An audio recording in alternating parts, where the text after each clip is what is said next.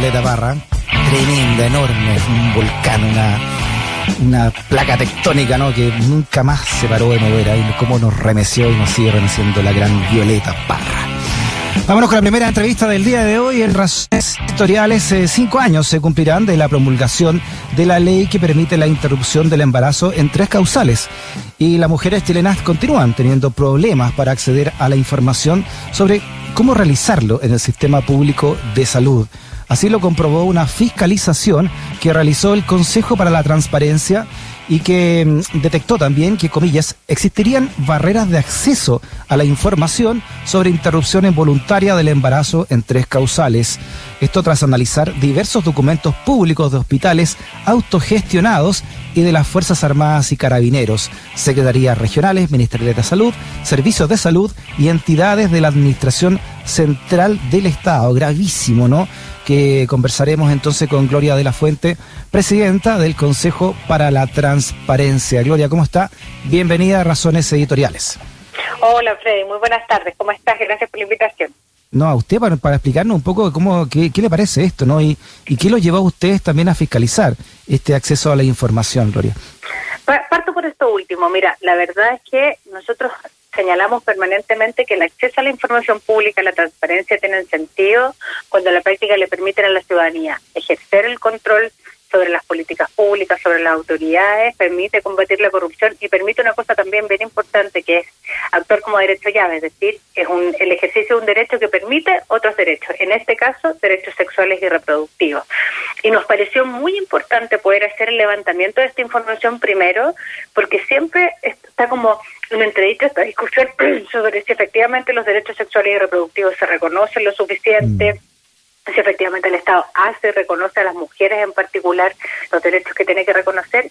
Y acá es donde tenemos un, un dilema, quisimos levantar justamente esa información porque es mucho lo que se decía finalmente sobre las dificultades que tenían las mujeres en general para poder ejercer sus derechos sexuales y reproductivos, entre ellos, por cierto, el aborto en tres causales, y quisimos, más que dar una opinión, levantar evidencia, evidencia en base a lo que la ley permite. Lo que nosotros, nosotros hicimos fue, no fue ni más ni menos que levantar información que debiera en rigor estar disponible a través del acceso a la información pública, a través de particularmente la transparencia activa, que fue lo que lo que nosotros hicimos.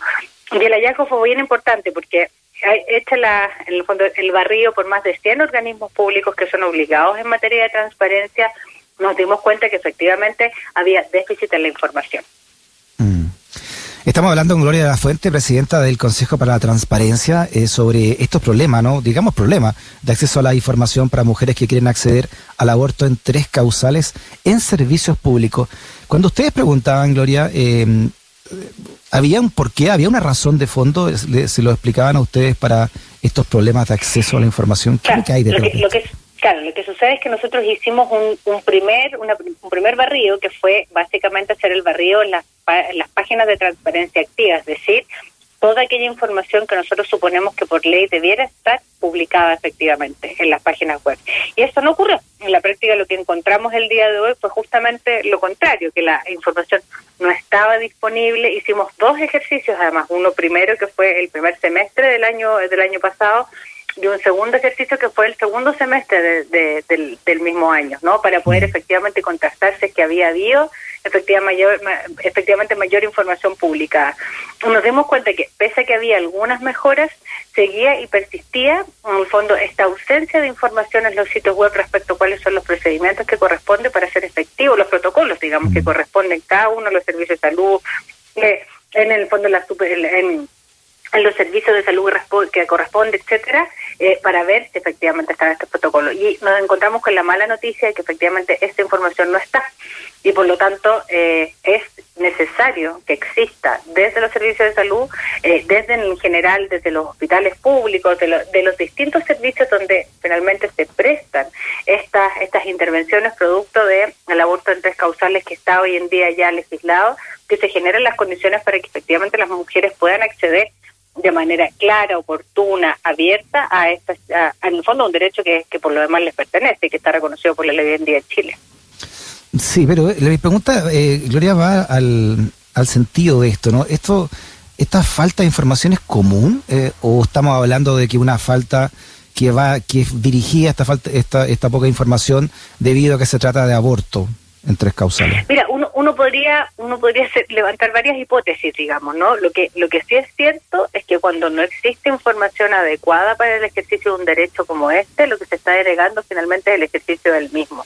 Y, y esto tiene una correlación con, con otro dato que nosotros recogimos también, que fue ir a ver entonces desde el 2019 al 2020 cuántos reclamos habían producido la Superintendencia de Salud producto de la ausencia de protocolo. Y apenas nos encontramos con tres reclamos. Entonces, ¿cuál es la hipótesis que nosotros levantamos al respecto? Claro, en ausencia de información, en general, en vez de ir a reclamar, eh, muchas mujeres que probablemente tienen que efectivamente recurrir a esta, a esta circunstancia, que por cierto es un derecho que se reconoce.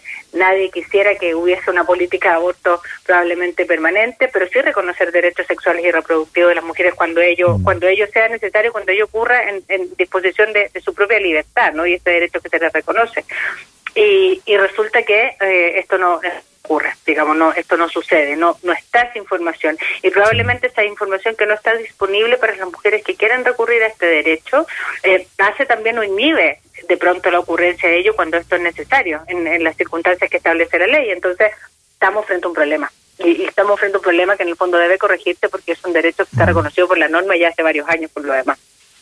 Sí, como usted dice, Gloria, son circunstancias además muy muy extremas, ¿no? Incluyendo la violación de por medio. Entonces, que el Estado... Por supuesto, entonces... entonces entonces, y es un, y además se reconoce este derecho en función de estas circunstancias particulares, entonces no puede mm. ser que por la vía de ausencia de información, ausencia de protocolo, finalmente se deniegue, eh, se deniegue un derecho fundamental.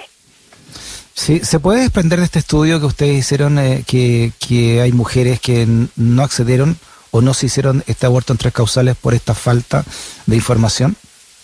No existe una no existe una relación porque tendremos que haber indagado en eso, por lo tanto ir a quienes efectivamente queriendo ejercer su derecho no, no, no pudieron acceder a él. Es difícil saberlo. Lo que sí nosotros establecimos, y esto tiene que ver más bien con el principio de acceso a la información pública, que para el ejercicio de derechos, particularmente para el ejercicio de aquello que nosotros llamamos derecho llave, es decir, el acceso a la información como una llave para el ejercicio de otros derechos, tiene que haber disponibilidad de información. Si no existe disponibilidad de información, es difícil que las personas puedan hacer uso de sus derechos fundamentales. Y ahí más bien el llamado es hay que efectivamente esa información esté publicada, porque considera además un marco legal que establece justamente la posibilidad que, que las personas, las mujeres recurran al aborto en tres causales. Sí, teniendo en cuenta además que son organismos públicos, eh, ¿qué, qué, se puede hacer ahí? no ¿qué, ¿Qué sanciones hay para un organismo público que, que, que nos da esta información tan vital, tan clave? Mira, primero, lo primero yo creo nos, nos ha resultado hace años atrás que sacamos también una, una investigación de estas características a producto, por ejemplo, en universidades sobre protocolos de, de acoso, eh, en el fondo de las denuncias que existían al respecto. Yo creo que después que levantamos esa información, efectivamente la mayor parte de las universidades empezó a publicar estos protocolos, mm, ¿no? Y vamos a ver en los próximos meses que ya tenemos un cierto levantamiento de esa información, cómo esto se fue comportando.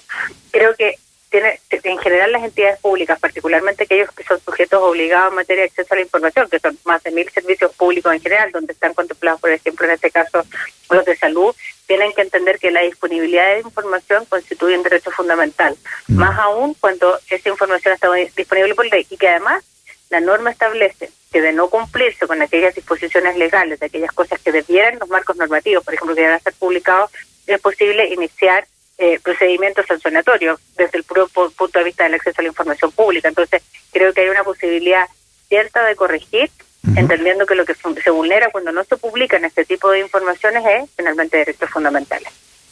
Estamos hablando con Gloria de la Fuente, presidenta del Consejo para la Transparencia, por este estudio ¿no? que denota problemas de acceso a la información para mujeres que quieren acceder al aborto en tres causales en los servicios públicos. Eh, Gloria, por último, esta, mm, ¿Esto ustedes lo, vieron eh, como una práctica generalizada, de acuerdo a lo que me estaba diciendo recién, o es solamente algo puntual?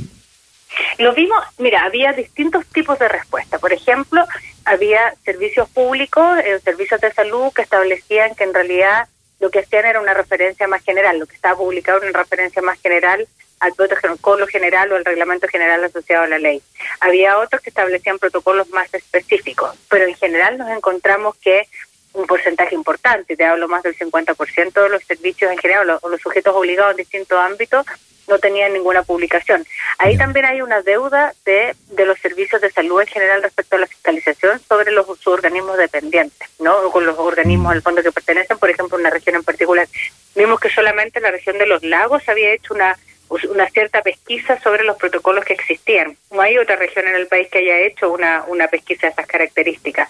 Y entonces ahí creo que también el llamado es que a la seremía, a los servicios de salud en particular, hagan la gestión de generar condiciones para que efectivamente esos protocolos estén publicados. Sí, ojalá que detrás de esto le digo yo que no haya un dolo ideológico, ¿no? Respecto de, una ordenanza del Estado. Uno espera eso, pero, pero además pero además esto es algo que claramente no debiera ocurrir, porque establecía la ley más allá de las posiciones ideológicas de cada cual. esta no es una ley que obligue a hacerse un aborto a ninguna mujer en las, si, si concurre en las tres circunstancias. Es establecer una política pública para reconocer derechos para que aquellas mujeres que tengan la necesidad de recurrir a un aborto en estas características tengan las condiciones adecuadas. ¿Y en los hospitales de las Fuerzas Armadas y de Orden? ¿Qué, cómo, ¿Cuál es la realidad que ustedes también incluyen en este informe? Fue una pesquisa que también hicimos, también encontramos que efectivamente había déficit ahí, el comportamiento más o menos más o menos similar y mm. creo que también hay una deuda ahí respecto a cómo, a cómo esto se genera, ¿no? Que establecía la ley, que es una ley que en el fondo norma a todas las instituciones por igual, todas las instituciones por igual debieran tener efectivamente el acceso o la posibilidad de que, eh, de que existan los protocolos adecuados. Imagino que aquí no, no se permite la objeción de conciencia institucional que permitió el Tribunal Constitucional en nuestros establecimientos. Eh, absolutamente, porque aquí estamos hablando de servicios públicos. Claro. Muy bien. Por último, eh, Gloria, ¿qué pasa con, con quién le recomendamos ¿no? a mujeres que, que están en esta situación de que no le entregan una información? ¿A dónde pueden recurrir? que se exija con claridad, o sea, primero hay, está, el, está el, en el fondo la, posibilidad de hacer un reclamo efectivamente por ausencia de protocolo, como veíamos en estos escasos casos, pero ante la Superintendencia de Salud. Eso es una posibilidad cierta que existe. De hecho, llama la atención, por lo mismo te decía, que haya tan pocos reclamos en, en, este, en el periodo que fue observado. Ahora, mm.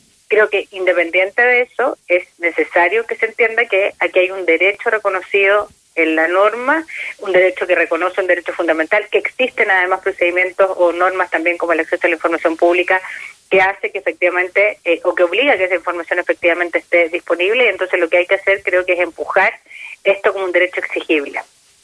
Y entonces hacer los reclamos que corresponde a la Superintendencia de Salud en el caso que esto no esté publicado. Gloria de la Fuente, presidenta del Consejo para la Transparencia. Gloria, un abrazo grande, muchas gracias por su conversación. Que esté Gracias a ti, que estés muy bien. Chao, chao.